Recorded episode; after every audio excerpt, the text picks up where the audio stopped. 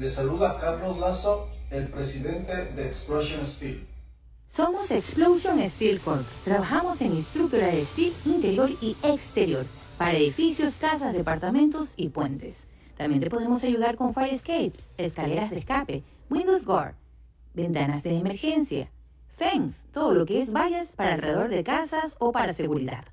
Nos puedes ubicar en el 718-840-7968. También nos puedes llamar al 718-588-0539. Estamos ubicados en la 515 de Longfellow Avenue, Bronx, New York, 10474. Recuerda, somos Explosion Steel Corp. Costamar Express. Somos una empresa con más de 20 años de experiencia. Hola, mi nombre es Fernando Arcos y represento a Costamar Express. Soy el doctor Fabián Moreno, representante de Notaría Ecuador Internacional. Pregúntanos por nuestro programa especial Plan Retorno a Ecuador y podrás volver a tu país con todas tus pertenencias a través de nuestro homenaje de casa. Estamos en una alianza estratégica. Para servir en temas jurídicos legales a la comunidad ecuatoriana y latina en general. Los esperamos. Es momento de tener tu departamento, casa o quinta en Ecuador y sin tener que viajar. Banco del Austro, siempre apoyando a nuestros migrantes en el exterior, cumple tu sueño de tener tu vivienda en Ecuador. Aprovecha el esfuerzo de tu trabajo y elige la vivienda que más te guste. Nosotros la financiamos con el mejor crédito inmobiliario. Para conocer más de nuestros proyectos y financiamientos, ingresa a www.bancodelaustro.com o a través de nuestras redes sociales. Banco del Austro te ayuda a hacer realidad tu sueño de tener tu vivienda en Ecuador. Banco del Austro.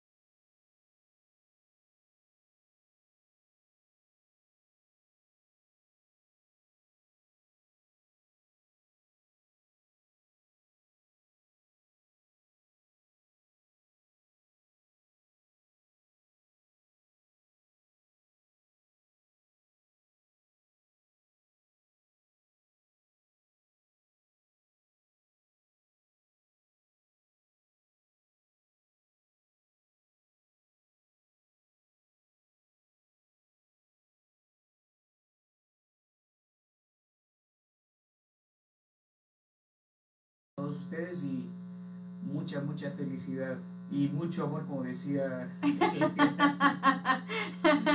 que en paz descanse. Ajá. creo que, creo que, no, no recuerdo en qué año se murió, si fue en el 2019 o en el 2020. Eh, Tú estás hablando del, del, del que astrólogo, el puertorriqueño que decía, y mucho, mucho amor, haga, haga el gesto, no se quede con las ganas. Y mucho, mucho, mucho amor. Amigos, como Walter, Mercado, así es. Amigos, esto es Hablando de Impuestos USA con tu amiga, pues Verónica Alvarado, una pitín, eh, también con el EA Osvaldo Salazar, que es el, el Roland Ayen de, pues, del IRS, así que si también necesitan un abogado para el IRS que lo ayude en todos sus casos, ahí lo tienen frente a usted. Nada más y nada menos, él, el único. El irreemplazable, digo yo, porque si él no está, no hay quien nos responda a las preguntas. Bueno, tú también tienes mucha información, así es que entre los dos tratamos de hacer alguna cosa un poco informal, pero más que todo algo que a la gente le, le escuche. Los temas que tratamos de escoger son basados principalmente en lo que las personas nos piden, ¿no? Entonces, es muy bueno que ustedes interacten con nosotros para que nosotros podamos, digamos, escoger los tópicos. Así es. Y bueno, después de haberles deseado pues que hayan tenido un excelente inicio del año 2021, pues deseándoles que continúen así, que pues todas las cosas malas esperemos que se hayan quedado atrás. Este es un nuevo inicio, tenemos, este es el cuarto día que estamos dando la vuelta al sol. Tenemos todavía 364. Este año no es bisiesto, ¿verdad? 360, Perdón, 361. No es bisiesto este año. No, no creo que sea. Sí, a ver un calendario mano, por favor. amigos. de los amigos nos diga si es bisiesto o no. Por favor, el que nos, ah, nos, llame por teléfono, se contacte con nosotros y nos diga si es o no es bisiesto, se va, a, se va a ganar una declaración de impuestos totalmente gratis. Así que... Exactamente. Ah, Osvaldo, cuéntame algo. ¿Cuándo comienza, antes de entrar en el tema, cuándo comienza el día exacto para hacer la declaración de impuestos de este 2020-21?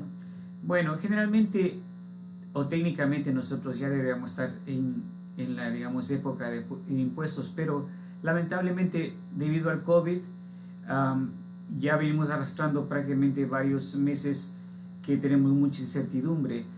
nosotros generalmente ya comenzamos a arrancar con personas que nos vienen a dejar los impuestos y tanta cosa, pero desde el 15 de enero es, es más probable que ya comencemos a realmente a transmitir los, eh, los impuestos al, al IRS y al, y al, Estado también. Porque hay muchas veces que uno se va y bueno, deja los papeles, pero en realidad no está haciendo nada. Porque el, el IRS todavía tiene un poco de, un poco de, de retraso que vienen arrastrando prácticamente del año pasado. Pero ojalá, ojalá podamos, digamos, ya arrancar desde el 15 realmente como para poder transmitir. ¿okay? El IRS ha estado cerrado prácticamente en, el, en la parte de, de, lo que hace transmisión electrónica desde noviembre 15 e inclusive un poquito más antes.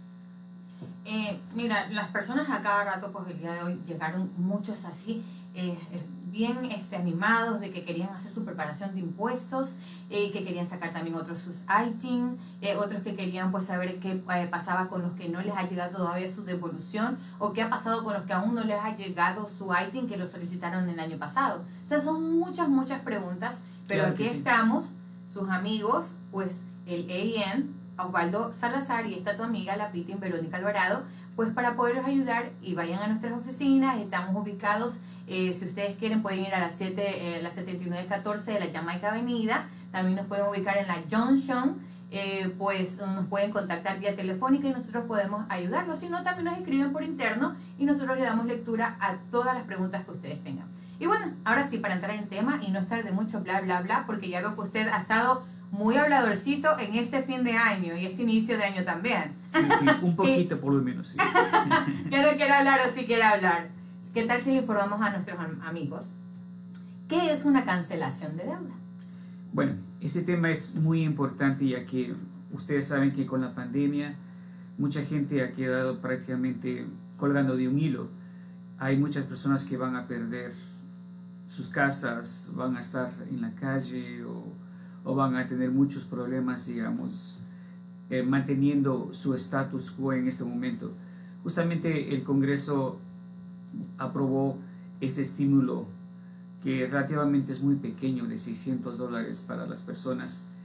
Y bueno, eso no ayuda en nada realmente.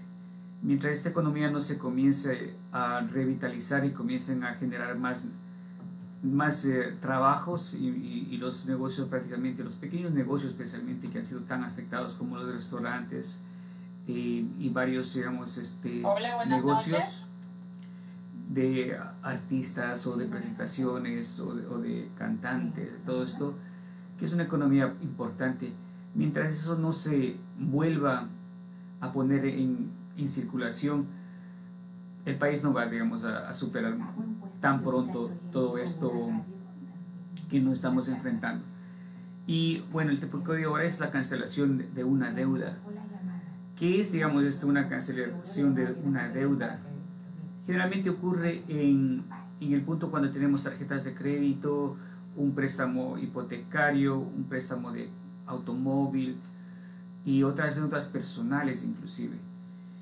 En, llega un momento cuando uno no puede pagar, obviamente, aunque quisiera pagar todo eso, pero no puede hacer frente a eso. Entonces, la persona que te presta el dinero, sea quien fuera un banco, un amigo o el otro banco que tiene una hipoteca, se, da cuenta de esto. Entonces, comienza a escribirte unas cartas, ¿ya?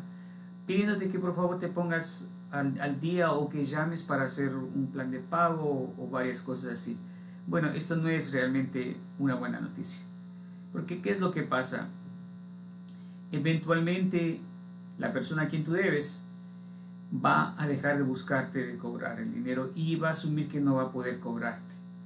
Entonces en su momento te va a enviar prácticamente una noticia que, que te va a llevar a la corte. Casi muy pocas veces te llevan a la corte. Lo que hacen es prácticamente cancelar tu deuda. Para ellos es un poco más beneficioso, más rápido y tienen un desenlace más certero. No necesariamente más favorable, pero más certero. Entonces, esto te podría decir, digamos, que es el comienzo de la cancelación de una deuda. Mire, todas las personas se ponen súper, hiper que nerviosas cuando dicen, Dios mío, me va a llegar una forma 1099. Y muchos dicen, pero ¿por qué? Otros saben por qué, pero no lo entienden, ¿no? Entonces, eh, ¿qué les dirías tú a estas personas que están esperando un 1099? Bueno, 1099 es una es un prácticamente una forma general que abarca muchas cosas, pero entre ellas abarca justamente la cancelación de una deuda. Entonces te envían un 1099C con C de casa, que es 1099 eh, de cancelación. Eso quiere decir, digamos, que ahí te ponen todo lo que ellos prácticamente están perdiendo. Hagamos un ejemplo. Por ejemplo, si tú, debes unos 300 mil en tu hipoteca y el banco te perdona prácticamente, digamos, unos 100, ellos te van a enviar 100 mil dólares como cancelación de tu hipoteca. Generalmente una cancelación de tu deuda, el, el, código del Internal Revenue Service lo trata como que si fuera un income. ¿Ya? Entonces, eh, hay sus, sus digamos, eh, sus excepciones, pero generalmente cuando alguien no te cobra, realmente tienes que considerarlo como que si fuese un income que tú has ganado, como que si fuera cualquier, digamos, este negocio que tú has hecho en el cual tú te beneficias, porque realmente tú te estás beneficiando porque ya no debes pagar los 100 mil dólares. Por supuesto. Y mucha gente sigue pendiente de eso, oh, no, ya, ya estoy libre, pero no es así de fácil, ¿verdad? No. entre, entre tantas preguntas que me han llegado, tengo otra que dice, ¿cuáles son los, las consecuencias de una cancelación de deuda? Bueno, la consecuencia, hay varias consecuencias, pero la consecuencia mayor es que tu historial de crédito se va a ir por los suelos. Realmente, a veces inclusive es mucho más, em, mucho, mucho más, eh, eh, te, te, afecta mucho más que una bancarrota. ¿Por qué? Porque la bancarrota, digamos, tú puedes escoger lo que tú vas a, a deshacer y hacer. En una, en una cancelación de deuda, el banco definitivamente es, el, es tu ejecutor, el, tu verdugo ellos te dan la cantidad que ellos deciden que no van a poder cobrar. Entonces tú no tienes en ese momento mucho, mucho para con qué jugar. Porque incluso, eh, Osvaldo, creo que en esa parte ahí que tú estás comentando, también es súper importante saber diferenciar si quieres hacer una bancarrota o dejarte caer como una moratoria, ¿no? ¿Cuál, ¿Cuál sería exactamente la diferencia? La diferencia es que una bancarrota tal vez tú tienes mucho más estructurado lo que tú quieres hacer, como dije anteriormente, y puede abarcar prácticamente todas tus, todas tus deudas. Inclusive te diera muchas ventajas con, tanto con el Estado como el Internal Revenue Service. No es que te perdonen ellos la deuda, pero puedes, digamos, tener la opción para que puedas negociar y que te perdonen o total o parcialmente o que puedas hacer un pago parcial también en caso de una bancarrota. Las leyes de bancarrota han cambiado, bueno, rotundamente. Anteriormente podían abarcar, digamos, tarjetas de crédito, ahora no, no necesariamente. Entonces, la ya tenemos tema para el próximo capítulo. en, el, en, el, continuará. ¿Qué pasa con una bancarrota? En la segunda parte. Ya, pero la cancelación de deuda es una cosa más, más directa que el banco. el banco te lo hace y generalmente, digamos, sucede en, en etapas, ¿no? Porque el banco trata de cobrar, obviamente, trata de cobrarte, pero en este momento, por ejemplo, hay inclusive, digamos, un, una ley que no te pueden sacar de tu casa, aunque estés debiendo lo que estés debiendo, no te pueden sacar de tu casa. Eso no quiere decir que no debas pagar tu renta, que está atrasada, o, el mantenimiento de tu coap, o en, tu, en donde vives, ¿no? Simplemente te dicen que te van a dar la oportunidad que no pares en la calle tú y tu familia. Lamentablemente eso eventualmente se va a terminar.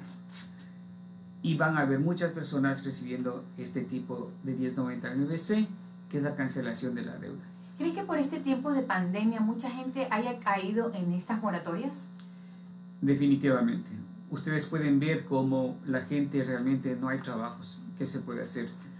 Los restaurantes aquí abrieron por un momento muy, eh, tuvieron que incurrir, digamos, gastos excesivos poniendo, digamos, sus casetitas en, en, la, en las, prácticamente en la calle, ¿no? Aquí en, en, Nueva York, para que puedan, digamos, seguir funcionando más o menos. Yo tengo varios eh, clientes que son de, digamos, restaurantes. Ellos están, digamos, realmente ya casi... ¿En quiebra? Ya quiebra. Prácticamente ya están, creo, se están manteniendo a base de sus préstamos personales, han podido pedir préstamos también del gobierno, pero eso ya se está acabando, eso se está yendo solamente en renta cuando podemos darnos cuenta que un, una renta de un restaurante aquí en, en Queens, Johnson Heights, lo poco, lo más mínimo comienza en 5 mil dólares. Yo sé gente que paga 25 mil dólares, 30 mil dólares mensuales. y, y, y, por más que, digamos, se haya facilitado lo que es el servicio a domicilio, que te pueden ir a dejar, todo eso, la gente en realidad, digamos, este, está muy gastada. Inclusive para cuando tú pides, digamos, la comida que te llevan a la casa, ya casi no quieres dar propina porque ya casi no te alcanza. No es, digamos, como anteriormente tú ibas a un restaurante y bueno, la propina y la gente que trabaja y que vive de eso, pues recibía bastante. Ahora no, es muy, es muy limitado, inclusive que la otra vez que fui a, digamos, a un restaurante que tenía una capacidad muy limitada, había una, un, un pocillito que decía propinas para el cocinero. Porque, Hasta el cocinero estaba en casi prácticamente bancarrota. Sí, estaba Ahora entiendo por qué no me invitaste a la cena el último día. no le alcanzaba para la propina, ojo, porque no, podíamos comer. Pero me hubieras pedido a mí, Osvaldito. Ah, yo hubiera puesto la propina. La próxima tú me invitas y yo pongo la propina, ¿te parece? Claro, como buenos ecuatorianos, como buenos ecuatorianos que somos, definitivamente. Y, un buen sharing, eso es compartir. Claro, claro, claro, Oye, qué necesidad. Realmente lo que tú estás contando es, es eh, algo muy duro que les ha tocado a todos los amigos y hermanos de todas partes del mundo que viven aquí. Bueno, en todas partes del mundo, ¿no? Y sobre todo aquí en los Estados Unidos, que es más difícil, como dices tú, pagar una renta de tu casa. Primero, no dejas de pagar unos dos mil dólares eh, a lo mínimo lo máximo en una renta de un domicilio 3.500 para una renta de un local como el que estás mencionando, que es un restaurante, por lo menos unos 3.500 lo mínimo, hasta 7.000, he escuchado que muchos hasta 10.000 dólares mensuales. Entonces hay de todo tipo de, de rentas, señores. Esto nos ha afectado todo y lo peor es que nos está afectando a nuestros bolsillos y a nuestra calidad de vida, ¿no? No, claro. Es que hay muchas personas, por ejemplo, que ahorita están muy estresadas, e inclusive, digamos, hay muchas personas que han tenido que trabajar de casa, digamos, en línea, que es el caso prácticamente de mi esposa.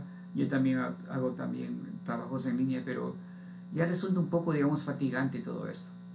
Porque por más, que es, por más espacio que tenga, y aquí, bueno, les puedo decir que aquí no hay espacio, realmente los apartamentos son pequeños. Así es. Entonces, todo el mundo, digamos, está ya cansado de, ver, de verse la cara, realmente. Entonces, esto ha sido prácticamente un, como un test, ¿no? una prueba de cuánto uno puede soportar prácticamente encerrado. Y lamentablemente, con el reapunte que ha tenido el, el COVID en estos momentos, nos vemos forzados mucho más, digamos, de retomar todo lo que ya pensábamos que ya podíamos estar, digamos, deshaciéndonos o saliendo, ¿no? Entonces, es, es bastante difícil, no solamente el sentido económico, pero también el sentido este, ¿cómo te podría decir? Mental, ¿no? Es una cosa que... Un cansancio mental, una fatiga mental. Mira, eh, en todo lo que tú estás comentando, que es tan importante saber que cómo, tú, cómo te está afectando a tus bolsillos. Mucha gente dice, ok, me voy a dejar caer y que el banco pague mi deuda y te va a poner una cancelación. Pero mucha gente no sabe, y esa es otra de las preguntas que tienen nuestros amigos radio virtuales y radio escuchas, dicen, ¿cuánto tiempo se queda una cancelación de deuda en tu reporte? Ya. Eso es lo más importante de conocer. En el reporte de crédito esa, esa cancelación de deuda se queda por siete años. Y respectivamente, si eventualmente tú puedes arreglar y puedes pagar. El hecho de que una deuda se cancele no quiere decir que tu deuda terminó. Simplemente indica que no ha sido podido, no, no fue capaz de, de, ser cobrada.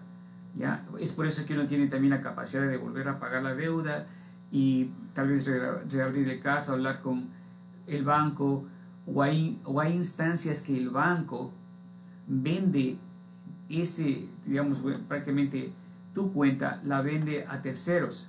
Es por eso que apenas ya no oyes del banco, comienzas a ver de las unas, eh, digamos, compañías que no tienen ni nombre, que te van a cobrar.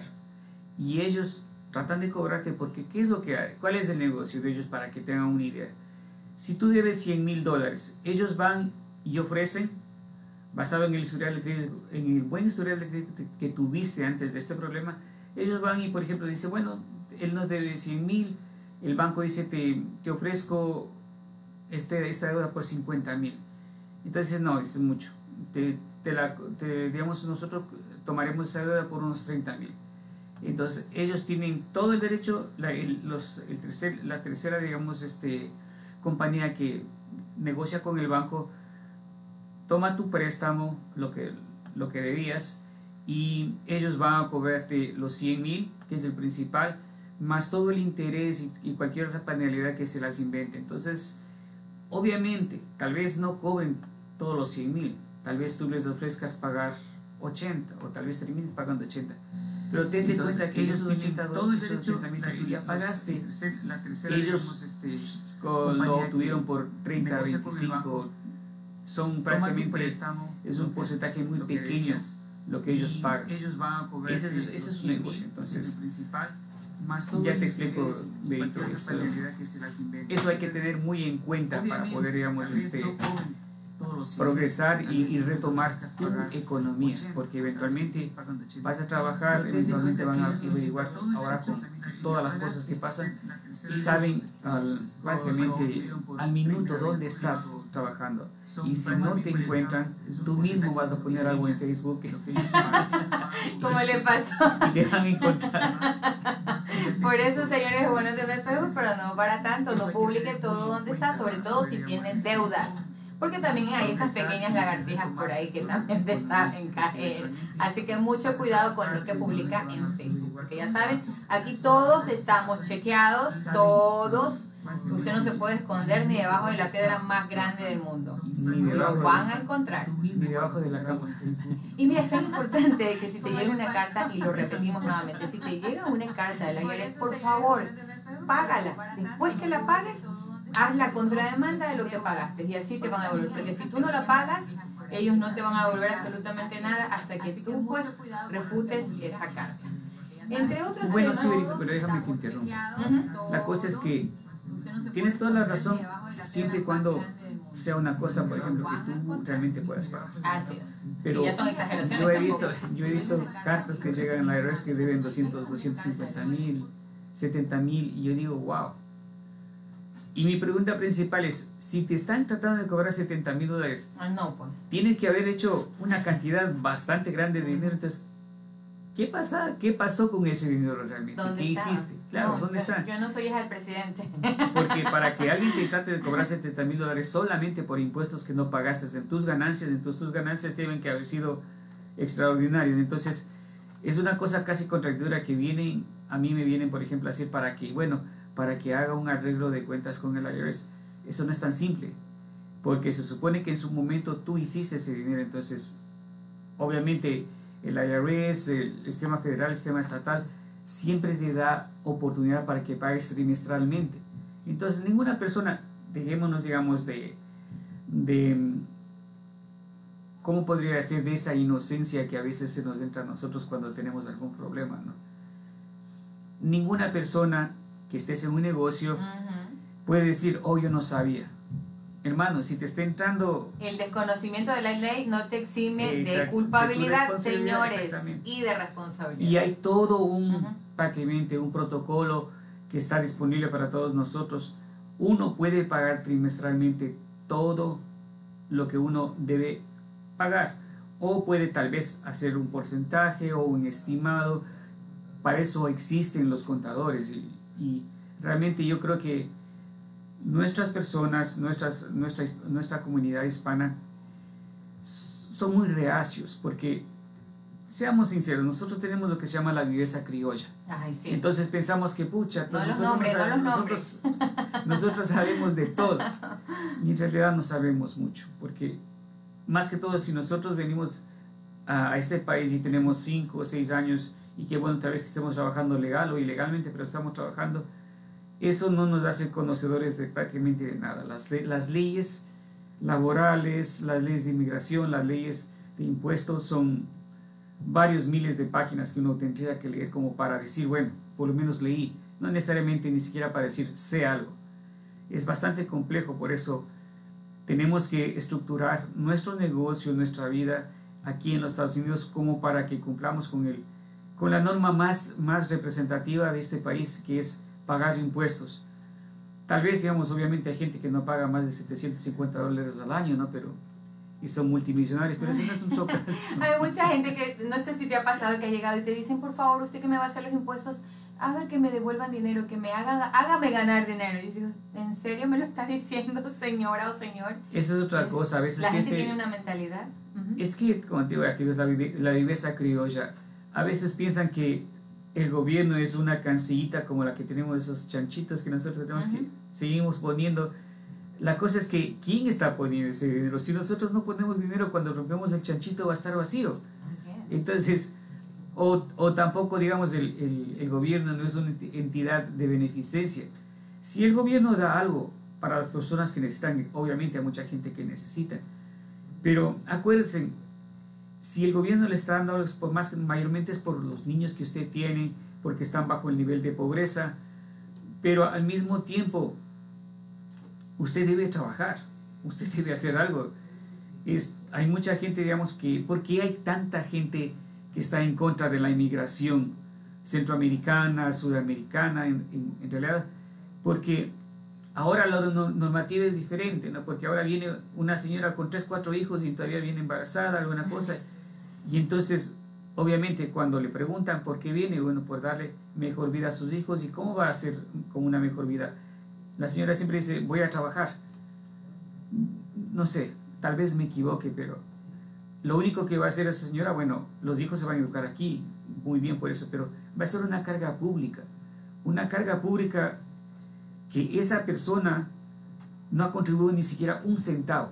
Entonces, y los que pagamos impuestos nos toca obviamente, Obviamente, y están quedando menos, con menos personas trabajando, hay varios millones de personas que no están trabajando entonces, es una, una de las tantas razones que la discriminación está siendo tan latente, inclusive entre la misma gente hispana. Hay muchas veces que hay gente hispana que son mucho más discriminadoras que, la gente, que las gentes blancas. Pero ese es el punto. Todo el mundo está, digamos, en un, en, en un momento donde no tenemos. Entonces, este tema que estamos hablando más que seguro de aquí a cuatro meses se va a repetir y van a haber muchas preguntas, obviamente. por supuesto. Tengo la, la línea, está súper activa. Saludos para toda esa gente preciosa. A Gladys, a Rodri, a Juancho, a Víctor, a Carlos, a Carlos Lazo, Darwin el Versátil, saludos que anda por Ecuador, a Paco, Javier y a Segundo Guillermo. Tenemos muchas, muchas preguntas en líneas y este tema, ¿sabes que también lo vamos a ver para la próxima? Tenemos muchos temas de que hablar, porque es muy importante eh, eh, la pregunta que te hice y la respuesta que tú estás dando, porque mucha gente viene así con ese afán de querer llevar algo de lo que no tienen. Pero bueno. Exactamente. En cuanto al tema de lo que estamos hablando, que es qué es una cancelación de deuda, y todo el mundo se pregunta cómo hacer o qué es lo que pasa, se ponen muy, muy nerviosos. Pero tengo otra pregunta adicional que dice, ¿en qué situaciones puede darse una cancelación de deuda? Bueno, como te dije, las tarjetas de crédito generalmente son lo que primero va a estallar.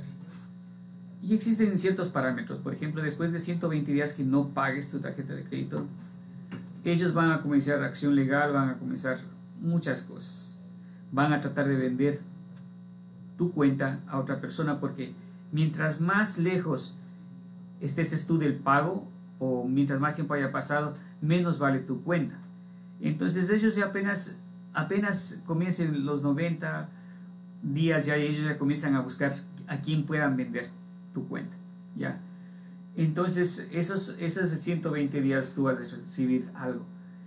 En también existe, digamos, eh, otro, otro, digamos, este, prácticamente otro, otra fecha importante. Después de los 180 días, las hipotecas comienzan, digamos, tus bancos, el banco que, al cual tú debes tu hipoteca, va, a comenzar a tomar también acción legal o a tratar de vender tu cuenta con terceros.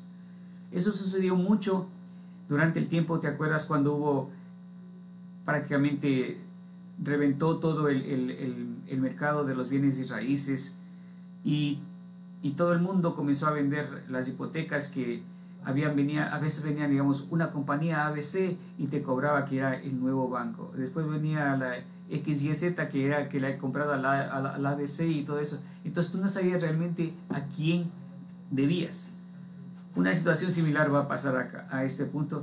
Hasta que alguien decida, bueno, ya no puedo cobrar, entonces te van a dar una de 99C de acuerdo a lo que ellos consideran que debías en ese momento. Sabes que yo tengo muchos, muchos clientes que han llegado siempre con esa, esa preocupación, incluso deudas tan pequeñitas como las del Easy Pass, que ya Muy pequeñas. Dios mío, tan pequeñas que de, creo que mi cliente debía como 65 dólares y terminó pagando 1200, pero yo no tenía que pagarle al Easy Pass sino pagarle a otra compañía porque el Pass ya le había vendido la cartera. Exactamente. Los 1.200 que supuestamente le había quedado adeudando al EasyPass eh, para amortización de la deuda eran 708 dólares. Entonces fue un juego tan medio raro y yo dije, bueno, vamos a ayudarlo a, a cancelar. Pero como dices tú y como dicen los papeles, si es una deuda por un automóvil, son 120 días. Si es una deuda por tarjeta de créditos, son 180 días. Y, más, y esa caería en la deuda de 180 días, caería la, la deuda de, de ¿verdad? Sí. Lo que pasa es que, digamos, yo le estoy dando, digamos, un, un, un, aproximado. Ese es el tiempo en los que comienzan ya a actuar. Porque obviamente una hipoteca es, una, es un préstamo a largo tiempo, una tarjeta de crédito prácticamente tiene una, una etapa de vida mucho menor. Entonces ellos tienen que deshacerse primero o tratar de buscar una, de una forma para poder ellos recuperar. Los bancos tienen que recuperar. Obviamente el impuesto que cobran digamos, a las tarjetas de crédito son altísimos en comparación al que, por ejemplo, nos pagan nosotros en nuestros ahorros. ¿Cuánto es? Como mucho 2% al año. En muchos bancos no, ni siquiera llega al 2. Ni siquiera llega al 1.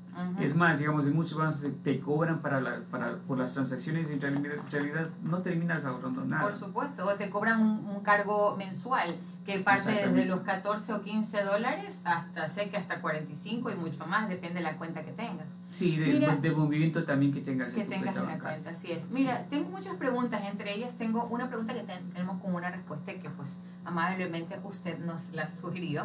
Dice, ¿en qué otras circunstancias se puede dar una cancelación de deuda? En cualquier situación en, en, la que pierdas o pidas un préstamo de dinero o devuelvas durante un periodo prolongado. Si llega a darse esa situación, tu prestamista considerará la deuda como incobrable, lo que resultará en una cancelación de deuda, tarjeta de crédito, préstamos para comprar automóvil u otros activos, préstamos comerciales, hipotecas, otras deudas como préstamos personales. Los eh, emisores de tarjetas de crédito, por ejemplo, se ven obligados a cancelar constantemente las deudas de tarjetas de crédito. Este cuadro del Banco de Reserva Federal eh, de San Luis, del de 12 bancos de la reserva dentro del sistema de, reservas federales de los Estados Unidos, ilustra cómo fluctúa la tasa de cancelación de las deudas de tarjetas de crédito. La estadística muestra que el segundo trimestre del 2019 la tasa de cancelación de deuda de tarjetas de crédito para los bancos comerciales de los Estados Unidos fue de un 3,74% y en el 2020 las tasas de cancelación se estimaron a un 15% de hipotecas según Joe Biden, que también ha hecho una propuesta. Las circunstancias en las que la deuda eh, estudiantil sería eliminada. Esa es una de las propuestas de Joe Biden también. Se manejan figuras como la eliminación total del 50% y el 30%. ¿Qué opinas de esto? Bueno, eh, yo creo que es una cosa muy aceptada que eh, Joe Biden y su programa está tratando de poner, por lo menos en perspectiva, ¿no? Pero va a ser muy difícil, digamos, porque en realidad hay muchos, muchas personas, muchas compañías, digamos, que no les conviene que eso pase. ¿Por qué? Porque el prestamista gana a través de los intereses. Si una deuda es cancelada, este, prematuramente, pues no, no van a andar mucho. Entonces, ellos van a hacer, digamos, ellos van a empujar a que, a que esto no pase. Y acuérdate que aquí, digamos, los, las compañías, las corporaciones, más que todos los bancos, tienen mucho poder en el Congreso porque prácticamente compran a los congresistas. Es por eso que hay una inactividad increíble en el Congreso para, para la gente, para que algún provecho llegue a la gente. Los, eh, por ejemplo, lo que, los, los cambios en, en la estructura de los impuestos que impulsó el presidente actual favoreció prácticamente a los más ricos. Y cuando digo más ricos, son las personas, el, el 1%. Como usted? Ricos como usted. El 1%. Imagínense, en ese punto el pueblo se queda prácticamente totalmente, totalmente desarmado porque ellos son los que propician las candidaturas de tanta gente que increíblemente, increíblemente le digo porque debió haber habido un cambio grandísimo en las últimas elecciones, pero no, vemos los mismos rostros, la misma hipocresía, la misma corrupción que existe en este país en este momento, al punto que dice, bueno, ¿y qué ha cambiado? Ajá. Mitch McConnell todavía está en el Congreso y, y él creo que... Perenne. Sí, es, es como como tantos muebles viejos que tienen en el Congreso que, que van a estar ahí por siempre hasta cuando, bueno... No les diga muebles viejos, se llama. se llaman congresistas, se llaman senadores. congresistas, senadores. ese es el punto. Incluso hasta los mismos jueces, hay jueces que perennan tantos años aquí y siguen ahí, incluso unos hasta la muerte del titular, ¿no? La, exactamente, aquí los jueces son, digamos, mayormente de por vida, entonces y, obviamente los, los, jueces más importantes, los de la Suprema Corte, de Justicia, es, es, hasta cuando Dios prácticamente les lleve, simplemente, bueno, si es Dios, está sí, Y yo creo que muchos congresistas y asambleístas hacen lo mismo, ¿será? Dios mío, que no me escuchan por ahí porque después me pegan. relativamente podemos ver, hay gente que ha servido en el Congreso 40, 48 años. Últimamente recién falleció un señor que estaba casi 48 años en el Congreso.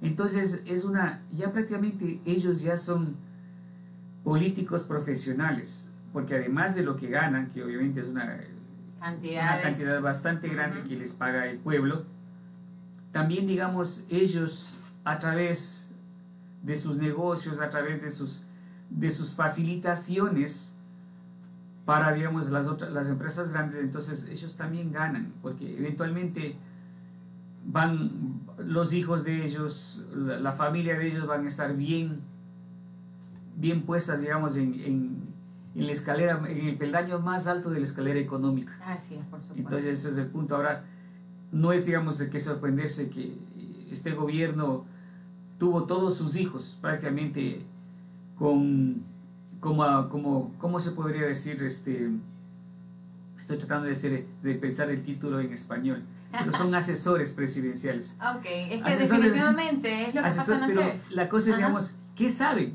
¿Qué han hecho? Nunca han trabajado, han trabajado solamente para el padre, han trabajado para la familia, pero en realidad, ¿quiénes son?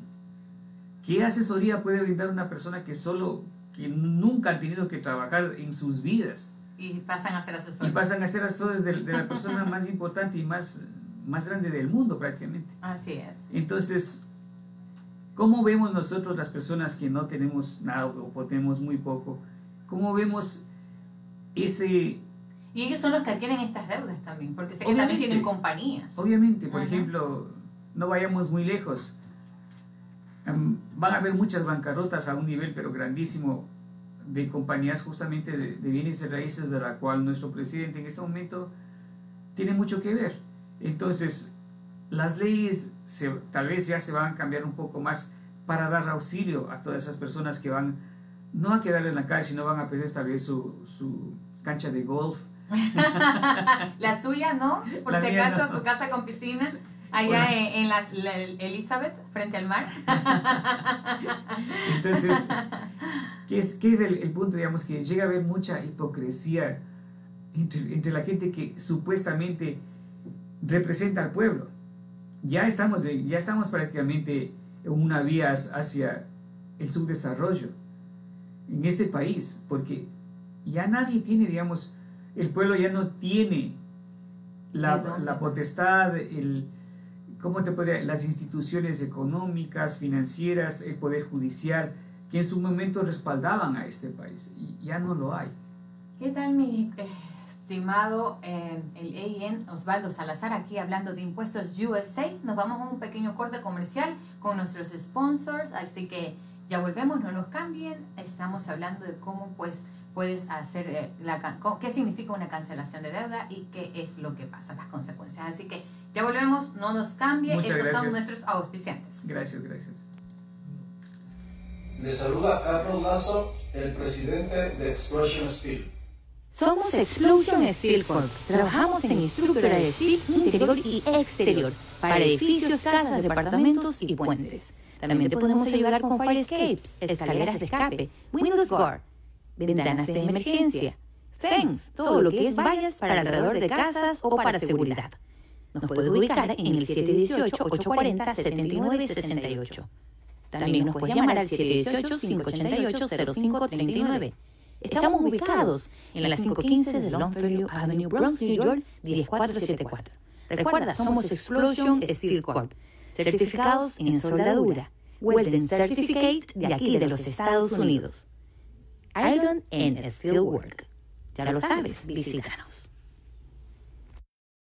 Costamar Express. Somos una empresa con más de 20 años de experiencia. Hola, mi nombre es Fernando Arcos y represento a Costamar Express. Soy el doctor Fabián Moreno, representante de Notaría Ecuador Internacional. Pregúntanos por nuestro programa especial Plan Retorno a Ecuador y podrás volver a tu país con todas tus pertenencias a través de nuestro homenaje de casa. Estamos en una alianza estratégica. Para servir en temas jurídicos legales a la comunidad ecuatoriana y latina en general. Los esperamos.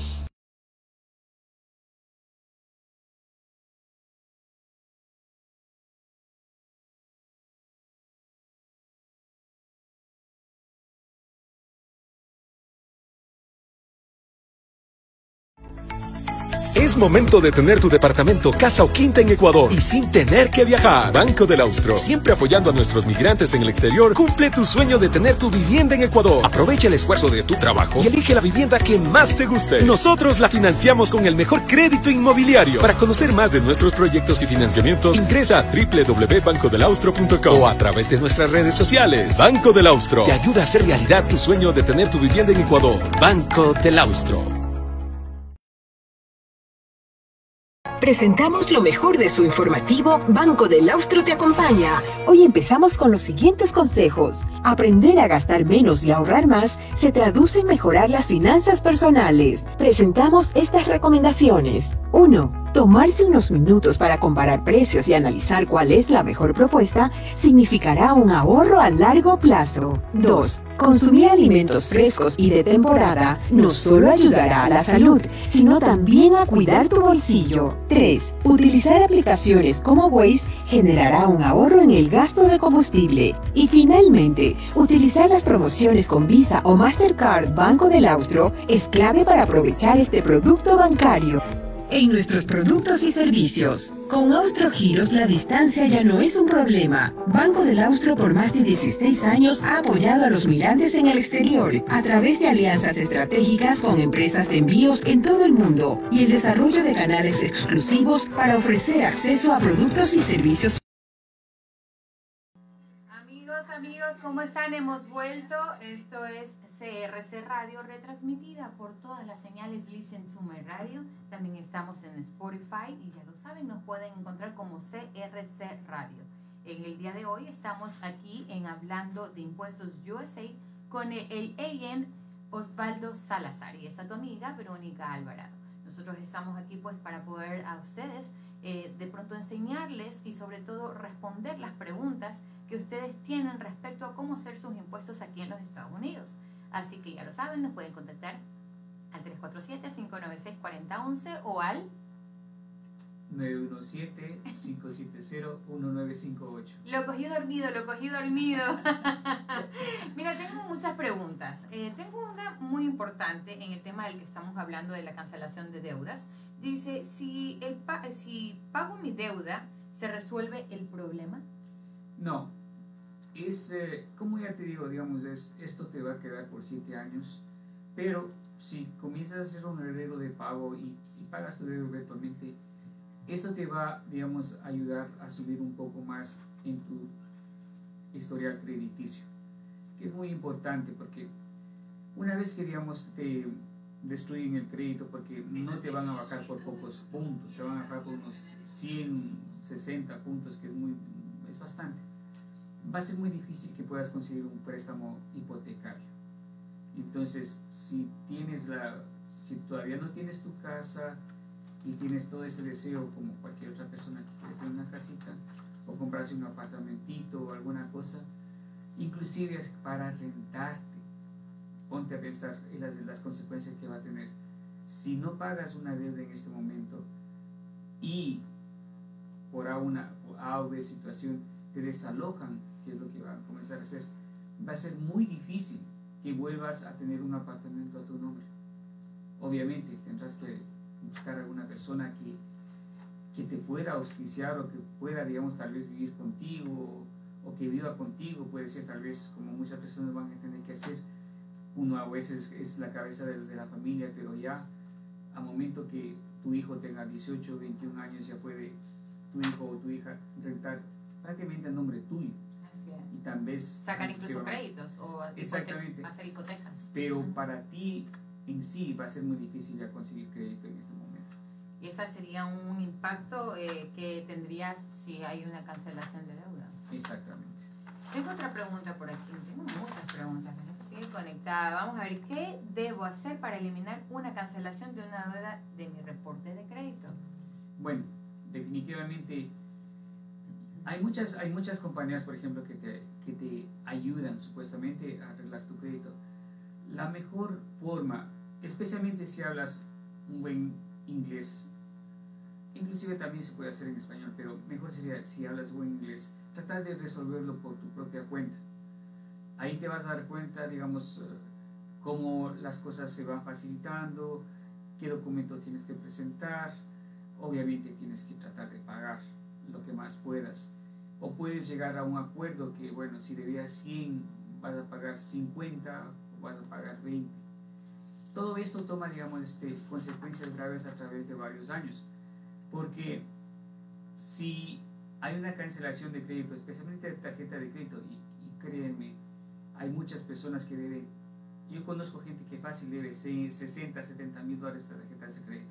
Entonces, yo les estoy hablando de esas personas. Eventualmente vas a tener que pagar parcialmente, pero esto te va a afectar bastante, como dije anteriormente, a través de varios años, porque el año que te cancelan la, la, el crédito, digamos, que son unos 50 mil dólares, esos 50 mil dólares tú tienes que añadir a tu income. Obviamente, si, no es, si estuviste desocupado, desempleado, va a ser muy poco el impacto que vas a tener. Más sin embargo, si uno está trabajando, que hay mucha gente que está trabajando tiempo completo y se ve en esa situación, uh -huh. porque por más que trabajes, no puede, una deuda de 50 mil dólares más los intereses estratosféricos que hacen no, no te uh -huh. alcanza para pagar. Uh -huh. O pagas la renta o, o, pagas la comida de tu casa. Eso ya estamos asumiendo Escuelas. que eso ya estamos asumiendo que todo te va bien en tu salud, porque si te va algo mal en tu salud ya ya quedas prácticamente en el limbo. Entonces, el año que tú recibes el 1099C tienes que incluirlo en, en, como un income. Entonces, eso va, va, a perjudicarte por algo, por muchos años, porque más que seguro, apuesto que más que seguro que vas a tener que pagar impuestos al gobierno federal, Así al es. estatal y a la ciudad. Entonces, no solamente tienes una deuda que ya de por sí te, daña, te, te daña el crédito. el crédito, Uh -huh. Uh -huh. Ahora también le debes a la IRS por el por el INCO que tuvo, el INCO por el que 1099C. Porque aquí, digamos, este, todo lo que llegue hacia ti por medida, mediado de tu trabajo, por... Tiene que declararlo. Tienes que declararlo uh -huh. y, es, y es income para ti. Entonces, mucha gente de pronto no entiende que es income, digámosle en español, es un ingreso. Es un ingreso. Es un ingreso bruto que tú estás teniendo de tu trabajo, de cualquier menester, así sea incluso de una lotería, también tienes que declararlo. Tienes, que, declarar el unemployment, tienes que declararlo por si acaso, llama a la IRS y pide el 99G, que ya lo están pro, proporcionando. Eh, también tengo un saludo muy especial para Mel Escoto, que le manda muchos saludos a ustedes y muy buenas noches. Oh, muchas gracias. También a Jacinto Morales, a Dávila Victoria, a toda esa gente preciosa que sigue conectada, muchísimas gracias. Estamos aquí de cómo, eh, qué es lo que pasa cuando te cancelan una deuda. En otra de las preguntas dice, ¿cómo afecta una cancelación de deuda en mi negocio? Eso es muy importante, porque hay muchas personas, digamos, que, como te digo, digamos, hacen, son sus, tienen sus negocios propios, no son corporaciones, no son LLCs, no son non-profits, pero son su negocio propio. Entonces, la deuda del negocio va a recaer a tu persona. Entonces, si tu negocio debe un dinero, trata de pagarlo, trata de, de sacar dinero de, de, donde sea para que puedas eliminar esa deuda. Porque esa deuda realmente es una prolongación de tu persona.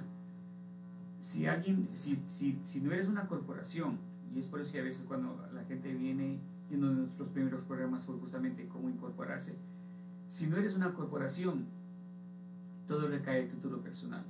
Entonces, no solamente tienes que pagar o, reestructurar el crédito, mejorar el crédito de, tu negocio, pero también hay el potencial que si no puedes, todo esto se va a caer hacia ti. Y la gente se queda como que, ah, ¿por qué a mí? Mira, y, siguen, y lo peor es que siguen muchas de estas personas, e incluso ahí nace otra pregunta, es ¿qué eh, debería de pagar mis cuentas canceladas? Mucha gente se pregunta qué hago, que ya debo, ya me pasaron un 1099C, me va a tocar declararlo, me va a tocar pagar al, al IRS, me va a tocar declarar, pagar al Estado y así. Entonces, ¿qué hago? ¿Si los cancelo o no los cancelo? Ya, es que como, como, como si te pones a pensar como comenzamos el programa, no es que tú cancelas la deuda, ellos determinan el banco, el prestamista o inclusive puede ser hasta un amigo que tú le debes dinero. Ellos determinaron que ya no pueden cobrarte en este momento, entonces ellos emiten esa cancelación de, deuda que es de la 1099C y con eso ellos también tienen el último, se podría decir, digamos, este beneficio, que es demostrar esa pérdida. Para ellos es una pérdida, para ti es un, un, ingreso, para ellos es un gasto prácticamente. Entonces, y como te dije, eso no quiere decir que la deuda está eliminada. Es como que eh, en, este es cancelación, no quiere decir eliminación, por eso no se dice eliminación, es cancelación. Entonces ya no te están cobrando, eso es lo único que está pasando. Por eso es que también tienes la posibilidad de arreglar un, un plan de pago y, y, pagarlo. Y eso sí te va a beneficiar. Obviamente no va, no va, no va a, devolverte todos los puntos que te quitaron en, el, en, el, historial de crédito, pero por lo menos vas a tener una segunda oportunidad como para comenzar a arreglar el camino que de algún momento se torció. Entonces, eh, en conclusión, si cancelas, igual vas a estar siete años confinado a que tu crédito va a estar mal y vas a tener que esperar esos siete años para que tú puedas eh, reactivarte nuevamente y que tu crédito se mejore. Después de eso, tendrás que esperar a que tu hijo cumpla 18 años. es que suena un poco gracioso, pero también al mismo tiempo a mí me da un poco de pesar con las personas que dejan que se les venza eso. Porque incluso hasta por deudas tan pequeñitas, puede su crédito. Una deuda de, de Verizon de 250 dólares. Sí, eso les perjudica, señores, por favor, préstennos atención. Paguen sus deudas por muy chiquitas que sean. No quede mal con nadie aquí porque usted inmediatamente va a ir pues a una cancelación de deuda que le va a afectar por casi siete años de su vida, que los va a perder y no va a poder, si usted estaba pensando comprar su casa, pues no lo va a poder hacer o le va a tocar esperar, como dijimos anteriormente, como lo dijo Osvaldo, el AN o el AN Enrollen, es eh, em, que tiene que esperar a que uno de sus hijos eh, cumpla la mayoría de edad para poder hacer una adquisición. Y bueno, para creo que es la última de las preguntas que tengo aquí. ¿Qué hacemos para que tu negocio nunca se enfrente a una cancelación de deuda? Bueno, hay varias cosas que un negocio puede hacer, dependiendo del tipo de negocio. Generalmente los negocios que son estables tienen cuentas, la cartera, digamos, para cobrar, eh, tienen, tienen cuentas por cobrar, también tienen inventario. Entonces, hay muchas compañías financieras que les ofrecen comprarlos los, prácticamente las, la, cartera, ¿no? ¿Se dice? Sí, la cartera. Compra la cartera de la, ya, del negocio a un, prácticamente a un descuento. Entonces te ofrecen, por si, es, si, debes, si te deben 100 dólares, ellos dicen, ¿sabes que Yo te compro, te doy 98, 96, dependiendo de, obviamente, de cuánto tiempo no te hayan pagado. Es una forma de financiamiento que se llama, en inglés se llama factoring. No sé cómo se llama en español, pero... Factoring. factoring. Te compran, La factibilidad. Sí, te compran, digamos, tus, tus tu cartera, digamos, de clientes. O también te pueden comprar parte del inventario y a medida que vayas, digamos, este, vendiéndolo, ellos son los que van a cobrar, digamos, el... Si, si le ponen la palabra factory es como que ellos estuvieran comprando una empresa, una compañía para donde tú tienes tu ingreso, es que vendría a ser así. Claro, es que... O sea, que si yo puedo también este comprar... Generalmente son em, empresas, digamos, que tienen capitales grandísimos y, y buscan y, si digamos este se, se hace, mucha propaganda diciendo bueno si tienes si te falta negocio nosotros podemos invertir o darte capital. Entonces realmente ese capital que te están dando te lo están retirando por otro lado. Porque obviamente nadie va a darte algo algo por nada no esa es la cosa. Ahora una cosa digamos antes de terminar quiero hacer énfasis en que sí existen por ejemplo excepciones en como para que no tengas que declarar ese dinero que, que te reciben por la cancelación de deuda como ingreso, ¿no? Hay, digamos, este, obviamente, hay, hay cinco excepciones. La primera, obviamente, es bancarrota, lo que se llama el capítulo 11. Es un, es un capítulo especial en la bancarrota en la cual prácticamente sí te eliminan la deuda. Ahí sí te perdonan todo, pero ya, digamos, tu crédito está prácticamente destruido por los próximos 10 años. También, si puedes demostrar que en el momento que te dieron esa cancelación de deuda, el 1099, que tú estabas insolvente, que es, la, que es digamos, la definición de insolvencia, es que tus pasivos sean mucho más grandes que los activos que tú tienes. Entonces, tú puedes tener, puedes tener digamos, 300 mil dólares entre una casa, entre un carro, y alguna otra cosa más, muebles, todo eso, eso es lo que tú haces. Pero tú debes 400 mil. Entonces, en ese momento, tú realmente estás insolvente. La tercera, digamos, excepción sería cuando tienes, digamos, una finca o un, o un rancho. Hay muchas ventajas, digamos, que te ofrecen en caso que tu banco, tu, digamos, tu rancho esté yéndose hacia la insolvencia porque eso, digamos, para tener aquí una, granja o un rancho, eh, se necesita tener mucho dinero para la inversión. Una inversión, digamos, que tú haces al principio del año o al principio de la, de la digamos, e, época de sembrío y que, bueno, esperas eh, el tiempo, que, que, sea para cosechar. Para cosechar. incluso, e incluso para que los animales crezcan también y se puedan reproducir. También, exactamente. Por eso esas son las excepciones que hay, ¿no? De la eso está en el, eh, lo he escrito acá, en la forma 982 de las excepciones. Entonces también dice de la deuda de la, cualificadas de propiedad de bienes y raíces, entre paréntesis negocios, deuda de la vivienda principal. Eso es muy importante. El, si esta 1099 es por que te cancelaron parte del mortgage que tú debes, eso no, eso no va a entrar como ingreso para tu forma 10, 1040 prácticamente. Entonces es muy importante. Lo que sí no se van a liberar ustedes de las tarjetas de crédito eso sí va a ir como ingreso en, tu forma 1040. Okay. Entonces la gente va a estar tranquila, que va a poder quedarse con sus casas, pero muchas personas se, se preguntan, después de que yo haga esto, ¿voy a poder después de pronto vender mi casa? Es una buena pregunta, porque si la vendes en determinado tiempo que estés muy cerca al, al, a lo que estás haciendo, ellos tienen la posibilidad de cobrarte si ellos ven que han hecho una negociación con la un negocio que ha hecho un, dinero, porque ¿qué es lo que pasa cuando, si tú, si tú compraste una casa, digamos, por 400 mil dólares, ya pagaste 50 mil dólares de, de down payment, entonces tú realmente tienes, a ti, te, tu casa, ahorita digamos, tú tienes la que se llama equity, no sé cómo se digamos en, en español, pero entonces tú eres dueño de la casa a 350 mil dólares. ¿ya? La casa cuesta 400. ¿ya? ¿Qué es lo que pasa si te perdonan unos 100 mil dólares? Nuevamente volviendo al mismo ejemplo. Entonces, la base de tu casa, que son los 350 mil dólares, tienes que restarle los 100 mil dólares. Entonces, si tú vendes esa casa a unos 500 mil dólares, tú realmente estás ganando mucho más de lo que supuestamente estás ganando, porque parte de esa ganancia es los 100 mil dólares que te dieron. Del banco, más 100 mil dólares que estás ganando, entonces estarías ahí compensando y tendrías que devolver el dinero. En, muchos, casos, Sí, se puede, sí se puede dar ese caso que el banco se dé cuenta. Más que todo tiene que el banco darse cuenta. Bueno, sí, sí, tiene que decir, ¿sabes qué? Bueno, lo que estás ganando, eso realmente me pertenece a mí. Claro, devuélvemelo. Exactamente, como, como, diría, como podría ser cualquier persona. Bueno, ese, ese, no es el caso nuestro, así que todavía estamos a no, salvo todavía. todavía. Estamos, un poco atrás de mano, sí, Eso sí es verdad. Señores, esto es hablando de impuestos USA, tu amigo el EIN Osvaldo Salazar y esta Verónica Alvarado.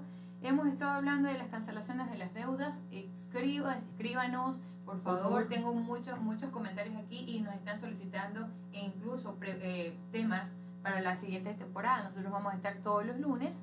Eh, vamos a comenzar desde las 8 o muchos de los casos 9 de la noche, depende de nuestro trabajo, porque lamentablemente trabajamos muy duro aquí en los Estados Unidos. Usted tiene como cinco trabajos, diga la verdad. es que tiene que mantener la mansión. el trabajo principal, el trabajo de despertarse. Ese es el más trabajo que hasta yo lo tengo, Dios mío. Es el trabajo más importante. Amigos queridos, espero que hayan iniciado realmente, como dijimos al inicio, un excelente año 2021. Osvaldo, qué gusto saber que estamos aquí compartiendo los escenarios de CRC Radio contigo, con una persona eh, muy capacitada como tú, muy, capaz y súper inteligente que puede llevar a muchas personas realmente a salirse o a, pagar sus deudas y a mejorar su situación económica. Bueno, como les dije y como les dijimos anteriormente, estamos aquí esperando que nos llamen y en lo que podamos ayudarles, en lo que podamos informarles, lo haremos. Con, mucha, con mucho respeto y con mucha humildad y con, y con mucho cariño realmente, porque es parte de, lo que nosotros estamos tratando de hacer. Así que ya lo saben. Saludos a nuestra gente bonita, a Willy Dillarza y a Gladys Rosario que están conectados también, a Mel Escoto, a toda la gente preciosa. Me acabo de salir yo de la página, que se me apagó el teléfono, pero bueno. Saludos amigos, nos vemos el próximo lunes. Besos, bendiciones. ¿No será que me cancelaron la deuda?